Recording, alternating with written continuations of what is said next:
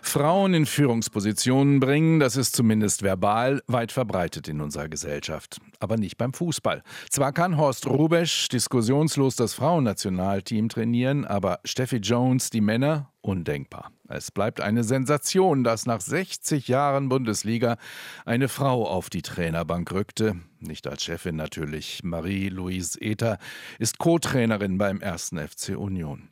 RBB24 Sportreporter Ilja Benisch hat sich mit dem Thema Frauen in Fußballführungspositionen befasst. 60 Jahre, warum hat das so lange gedauert?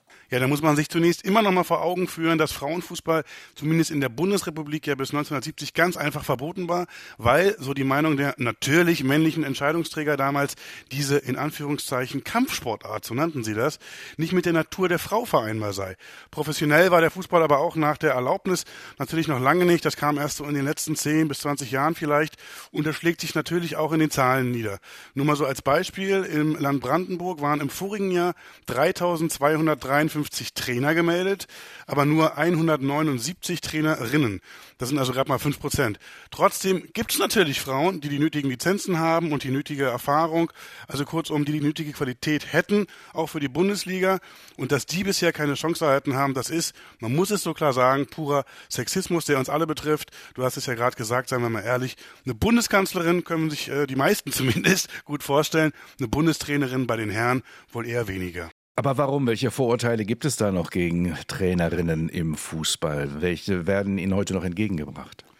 Alle Frauen, mit denen ich im Zuge meiner Recherche gesprochen habe, ganz egal, ob die jetzt beim Verband oder in den Vereinen arbeiten, haben immer das Gleiche erzählt, dass sie ihre Qualifikation äh, immer erstmal nochmal beweisen müssen. Also, dass sie immer nochmal nachweisen müssen, dass sie selbst gespielt haben, dass sie die Trainerscheine haben, dass sie die nötigen Ausbildungen haben. Das würde man, äh, einen Mann meistens überhaupt nicht fragen. Also, das wird bei denen einfach so angenommen. Die Grundskepsis bleibt also, kann die das? Das ist eine schlimme Frage, wie ich finde. Und dann gibt es, und das war ja auch bei Unions Co-Trainerin Marie-Louise Ether jetzt wieder so, diese eher simpel gestrickten Bedenkenträger, die dann immer rumrunzeln. Können sich Männer noch ungestört umziehen in der Kabine, wenn da eine Frau rumläuft? Uh, das Erstaunliche daran ist ja. Oh, nackte Männer, fürchterlich. Ja, eben.